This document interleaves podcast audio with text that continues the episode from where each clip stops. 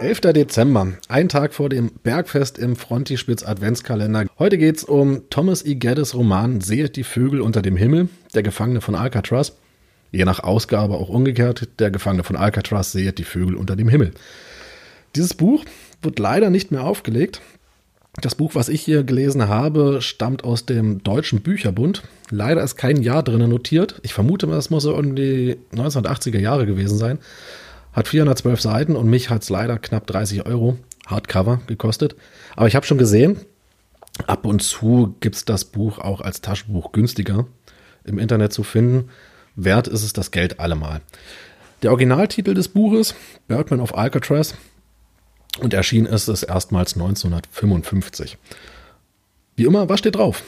Hier wird die fantastische, aber authentische Geschichte eines Mannes erzählt, der mehr als die Hälfte seines Lebens in strenge Einzelhaft verbrachte und seine Einsamkeit mit der tröstlichen Vitalität lebender Vögel erfüllte.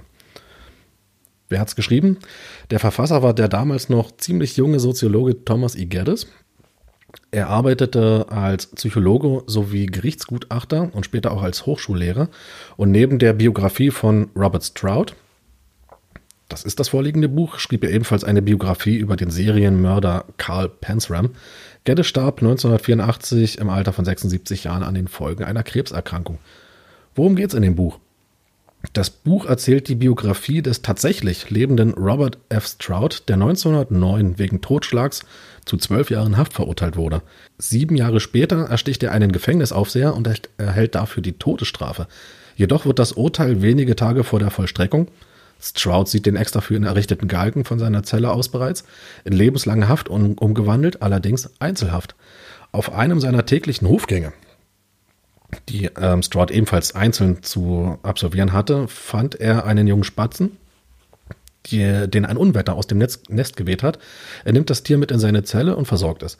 Als die Gefängnisleitung merkte, dass die Beschäftigung mit dem Vogel Stroud beruhigte, gewährte man ihm zwei Kanarienvögel, nichts ahnend, dass es sich dabei um ein Männchen und ein Weibchen handelt. Im Laufe der Zeit entwickelte sich Stroud im Gefängnis zu einem Ornithologen, also zu einem Fachmann für Vogelkunde, der tatsächlich zwei Bücher über Vogelkrankheiten verfasst hat und beide Bücher gelten bis heute, zumindest im englischsprachigen Raum, als Standardwerke der Ornithologie. Worum geht's wirklich? Der Roman das ist eigentlich die große erzählerische Leistung von Geddes, spielt fast ausschließlich in der Einzelzelle von Robert Stroud. In den knapp 47 Jahren in Einzelhaft, bis heute übrigens Rekordhalter in den USA für die längste Einzelhaft eines Gefangenen, nämlich von 1916 bis zu seinem Tod 1963, hat es draußen, in Anführungszeichen, also außerhalb des Gefängnisses, die Welt natürlich massiv verändert. Der Zweite Weltkrieg, der Kalte Krieg, Korea, Atomwasserstoffbomben, eine Welt in Angst. Und jedes dieser Ereignisse war auch im Gefängnis zu spüren und hat dort Einfluss, aus, Einfluss ausgeübt.